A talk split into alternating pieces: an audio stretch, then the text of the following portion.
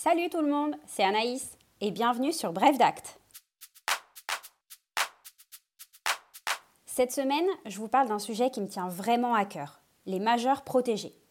Dans notre quotidien, tant professionnel que personnel, nous sommes de plus en plus souvent amenés à côtoyer des personnes dites vulnérables, c'est-à-dire des personnes qui sont dans l'impossibilité de pourvoir seules à leurs intérêts, en raison d'une altération de leurs facultés soit mentales, soit corporelles. Je pense ici aux personnes souffrant d'un handicap ou alors les personnes atteintes d'une maladie dégénérative telle que la maladie d'Alzheimer. Lorsqu'une personne souffre d'une altération mentale ou physique, elle va pouvoir bénéficier d'une mesure de protection qui sera ordonnée par le juge des contentieux de la protection, justement.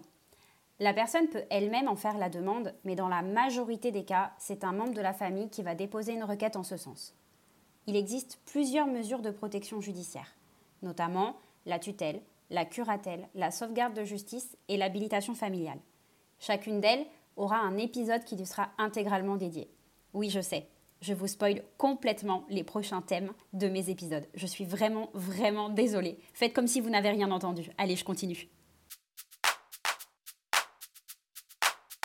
Bon, maintenant que vous savez qu'il existe plusieurs mesures de protection, vous devez vous demander comment le juge choisit-il la bonne mesure de protection il va devoir opter pour celle qui est la moins contraignante pour le majeur, celle qui sera la plus adaptée à sa situation. Plus l'altération sera importante, plus la protection offerte devra être importante. Pour ce faire, le juge pourra s'appuyer sur l'avis médical d'un médecin expert nommé auprès de la Cour d'appel, de l'audition du majeur et également de l'audition de ses proches. En tant que professionnel du droit, et notamment en tant que notaire, nous nous devons d'être vigilants. Je vous rappelle que le notaire est garant de la sécurité juridique de son acte. Cela signifie qu'il doit s'assurer qu'il n'existe aucun doute ou obstacle à l'expression de la volonté d'une des parties. En langage juridique, on parle ici de vice du consentement et de capacité juridique. En présence d'un tel vice ou d'une incapacité, l'acte sera considéré comme nul de plein droit c'est-à-dire qu'il n'aura aucune valeur légale.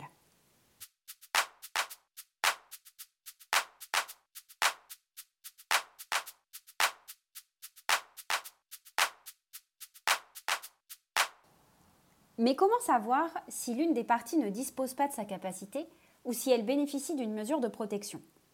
Nous nous entretenons régulièrement avec nos clients, soit par téléphone, soit lors d'un rendez-vous physique. Cela peut arriver, et sans jugement aucun bien entendu, que l'on se rende compte que quelque chose ne va pas lors de nos échanges. Par exemple, que la personne ne se souvienne plus de ce qui s'est dit lors d'un échange précédent, ou que nous constations d'un rendez-vous à l'autre qu'elle a perdu en autonomie. Dans ce cas, nous sommes contraints de refuser de signer. Dans l'attente de l'obtention d'un certificat médical du médecin traitant dans le meilleur des cas, ou d'un placement sous une mesure de protection dans le pire des cas. Je pense à un cas en particulier. L'un de nos clients a été victime d'un AVC entre la signature de sa promesse de vente et celle de l'acte définitif. Nous l'avons rencontré à plusieurs reprises et nous nous sommes rendus compte qu'il n'avait pas véritablement conscience des conséquences d'un tel acte.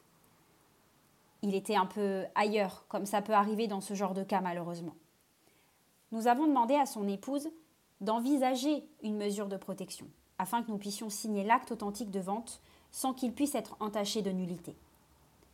Lorsqu'une personne est placée sous une mesure de protection, alors il est porté en marge de son extrait d'acte de naissance une mention dite RC. RC pour répertoire civil. Cette petite mention contient un numéro de référence, la date et le lieu du tribunal judiciaire qui a ordonné la mesure. Ainsi, toute personne qui demande cet extrait peut demander au tribunal des précisions quant à cette mention RC.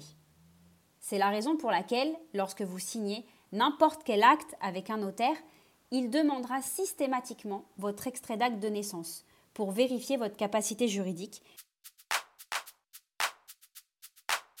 Dans le cadre d'un placement sous mesure de protection, le juge va nommer une personne qui représentera ou assistera le majeur dans tous les actes ou certains actes de la vie courante.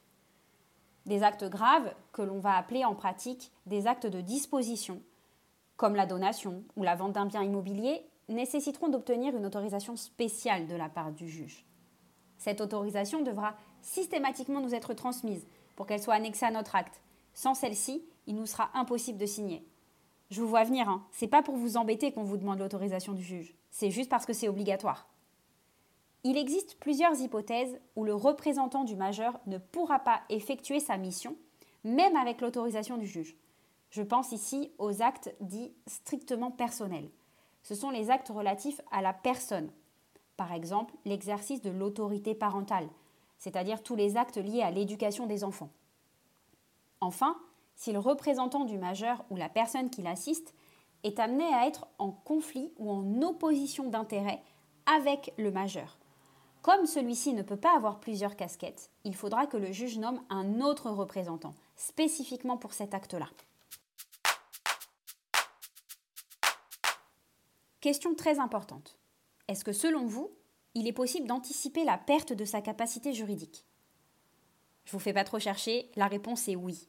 Il existe le mandat de protection future. Sans trop rentrer dans les détails, sachez juste que vous pouvez anticiper votre incapacité et choisir la personne qui sera chargée de s'occuper de vous et de gérer votre patrimoine lorsque vous n'en serez plus capable. Il est également possible, pour les parents qui ont un enfant handicapé, d'anticiper pour le jour où eux-mêmes ne seront plus capables de s'occuper de lui, de choisir une personne qui pourra le faire à leur place. Je vous parlerai très prochainement de ce type de mandat. Je vous l'avais dit, vous n'avez pas fini de m'entendre parler du majeur protégé, c'est vraiment un thème qui me tient à cœur. Voilà, j'en ai fini pour cette présentation générale du droit des incapacités concernant les majeurs. J'espère vraiment que ça vous a plu. N'oubliez pas de nous laisser un petit commentaire et de partager au maximum cet épisode. Un article complet sera également disponible sur notre blog. On se retrouve très vite pour un autre épisode. À bientôt!